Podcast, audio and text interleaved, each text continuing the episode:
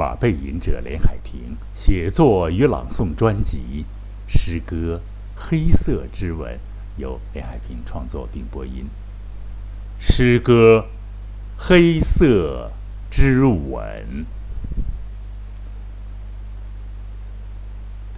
黑死病的假面舞会，结束于黑色之吻，狂热爱意。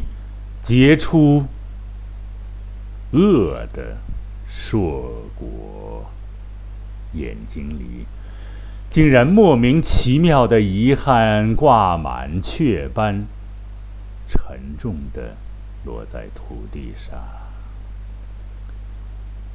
泥土出于本能，以掩盖腐烂一颗情种。黑夜，深沉的梦魇，终止于黑色之吻。清醒的星星眨眼，观望藏在心口的疼痛。泪水不幸落入无声打扰的耳畔，墙壁上古老敦厚的钟还。忠实的记录过往的空座，黑色坐骑，盛装舞步，滞留黑色之吻，起手落地，却是羁绊的自由空旷而慌乱，没有目标的凌乱奔走。这样的奔走无异于倒退徘徊。大地，倾听雨的凌乱脚步声，也只能表现出无奈吧。黑米做的钓饵，给了鳝梨，香甜黑色之吻。心悬一线，在空中荡来荡去的惊悚飞旋。清风吹动柳枝，摇曳着一段忧伤见证。抽水机房的窗棱，闭着眼睛，传出枯燥的空鸣。黑夜给了黑色之吻，快马却大胆地穿越了黑暗，载着它的主人寻找幸福。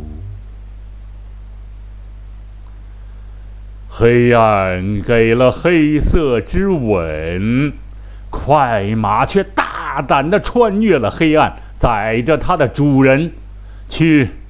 寻找幸福啊！这个小诗说一点读后感啊，小诗写的不错。这是那年在在某马场嘛，咱们提他的名字提了招事儿啊，在某马场摔马以后的一个感触，写于二十二十多年前吧。今天拿着大家来。分享一下，当时是各种事情叠加啊，叠加起来成为黑色了嘛？为什么叫黑色之吻是吧？失乱啊，失恋，失乱，失去了啊鸟窝啊，失去了鸟巢，也没有任何办法，所以到马场给人家打工啊，出现了这个这个诗，当时给记录下来，就吓我自己一跳。这什么诗是吧？这么充满了忧伤。其实我倒感觉这是一个用这个朦胧的手法，用黑色这种最最无奈和惨烈的意象啊，来记录一段所谓主播马背吟者两平地的历史。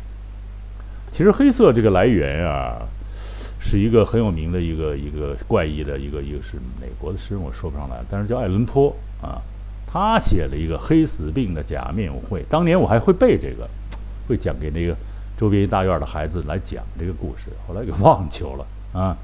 他就是说那个他到哪儿老有黑影站呢啊。过去欧洲流行流行一种黑死病啊，具体什么样咱们也不知道，中国还没有这种病啊。所以呢，这个黑色，后来我想，顾风写那个黑黑夜给了我黑色的眼睛。我就用它去寻找光明。我觉得他写了多少诗，就这句诗，使他成名千古了。诗歌其实它是个哲学啊，你看，他这个黑色的眼睛去寻找光明，多么对一个反差，一个对比，是吧？这种哲学的，凡是好的艺术都和哲学有关，好的数学家都是啊。都和哲学有关。你看，我看很多这一段翻一些国外的一些思想家，很多都是大数学家、大物理学家，啊，所以我们把黑色拿出来，并不是危言耸听，是吧？我们呢，总有一天黑色会无限叠加的，是吧？啊，咱们说点愉快的啊，说一个黑，还说黑，黑骏马。我就我就写过一个一个黑骏马那个故事，一叫就来了，那叫黑，我管它叫黑色幽默嘛。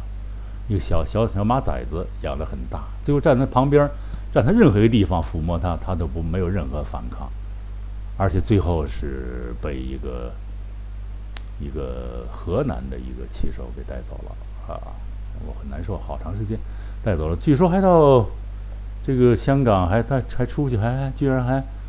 得了奖啊！这匹马是，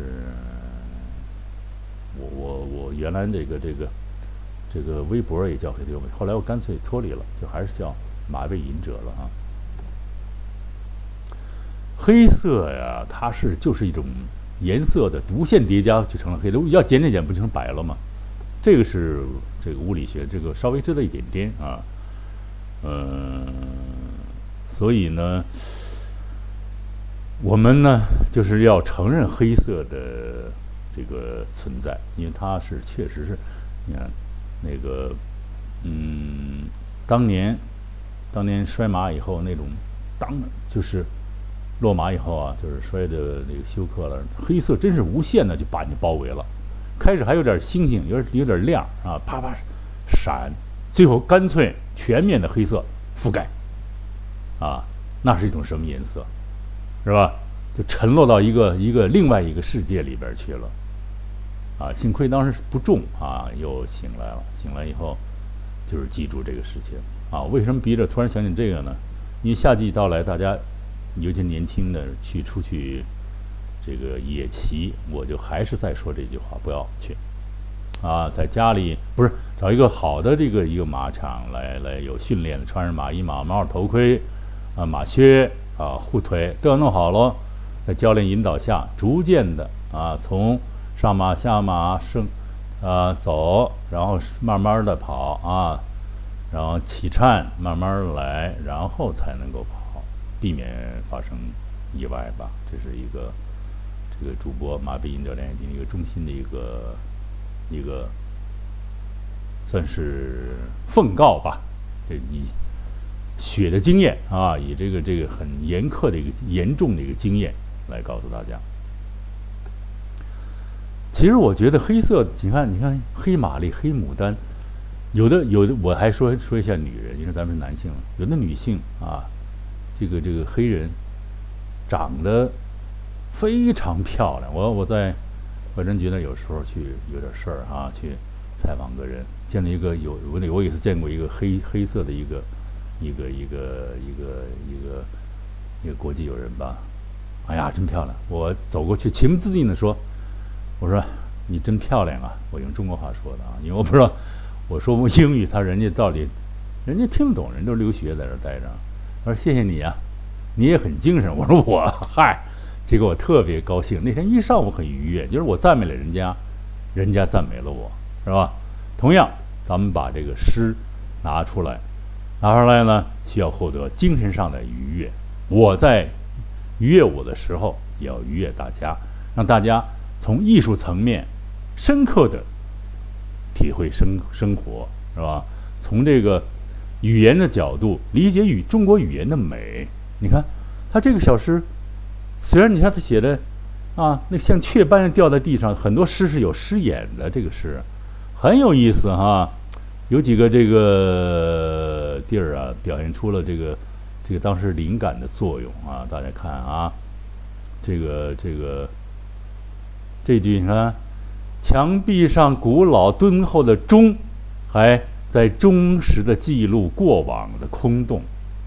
这句很生动啊，就是就是你再怎么着，历史还在发展啊啊，清醒的星星眨眼。观望藏在心口的悲痛，你是逃脱不了客观的，你只是一个在星星的观望下的一个啊，一个有思想的一个魂灵吧啊，或者是一个比星星要小，因为星星它是很庞大的，中地球就是一颗星星嘛，是吧？星球啊，一个一个善于思想的一个一个善于这个表达的一个男中音吧啊。这句是不错的，是个眼睛。咱们有点诗歌写作的一个有点感觉啊。但是呢，诗歌现在很多有一些冒充诗人的，因为文革对所谓的中国的诗造成很不好的一个一个影响。诗歌到底什么诗歌？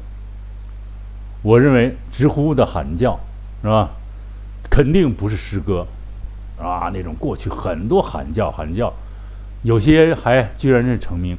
而且有有些朗诵，所谓冠以自己给自己冠朗诵艺术家那种喊叫，诗歌有没有美的一面，朦胧的一面，是吧？这个揭示人类灵魂那种脆弱的，或者善良的那种颤抖的那一面，要有的是吧？好，这个节目呢，今天是无意中做了一下这样的这个诗歌的，把黑色给它变得很美，好。啊，谢谢各位亲爱的朋友们的收听。还是那句话，夏季来临，出去旅游注意安全。马背吟者连海平在这里再一次向大家问好，谢谢收听，再会。